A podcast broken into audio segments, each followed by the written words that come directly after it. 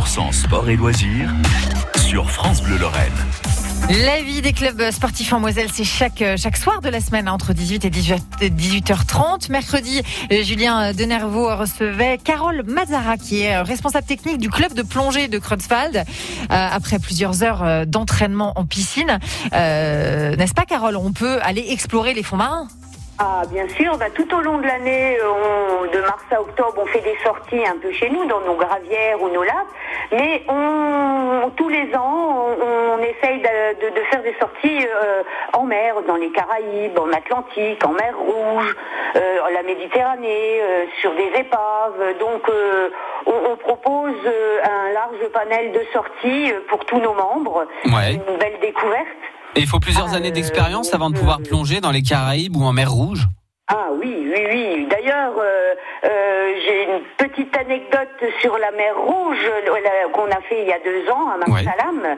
Euh, on était en fin de plongée et puis on était en train de faire nos paliers tranquillement et qui voit, on voit arriver un énorme requin qui nous a accompagnés tout au long de notre palier, qui s'est baladé, qui est venu faire le curieux, qui s'est approché de nous, qui nous a tenu compagnie pendant tout ce palier. Alors le palier, pour expliquer à nos auditrices et nos auditeurs, euh, Carole, en, en, deux mots, un palier, c'est quoi?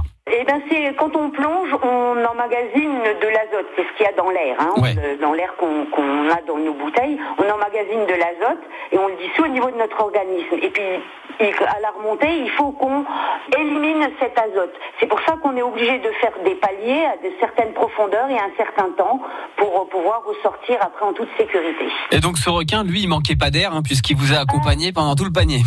Eh ben oui, il nous a tenu compagnie et euh, c'est assez impressionnant. Hein. Il faisait bien 3 mètres de long, euh, bien imposant, mais très curieux. Ah, et comment on se sent quand on a un requin comme ça qui, qui rôde autour de nous? On se sent un peu comme, euh, comme du gibier ou comment ça se passe?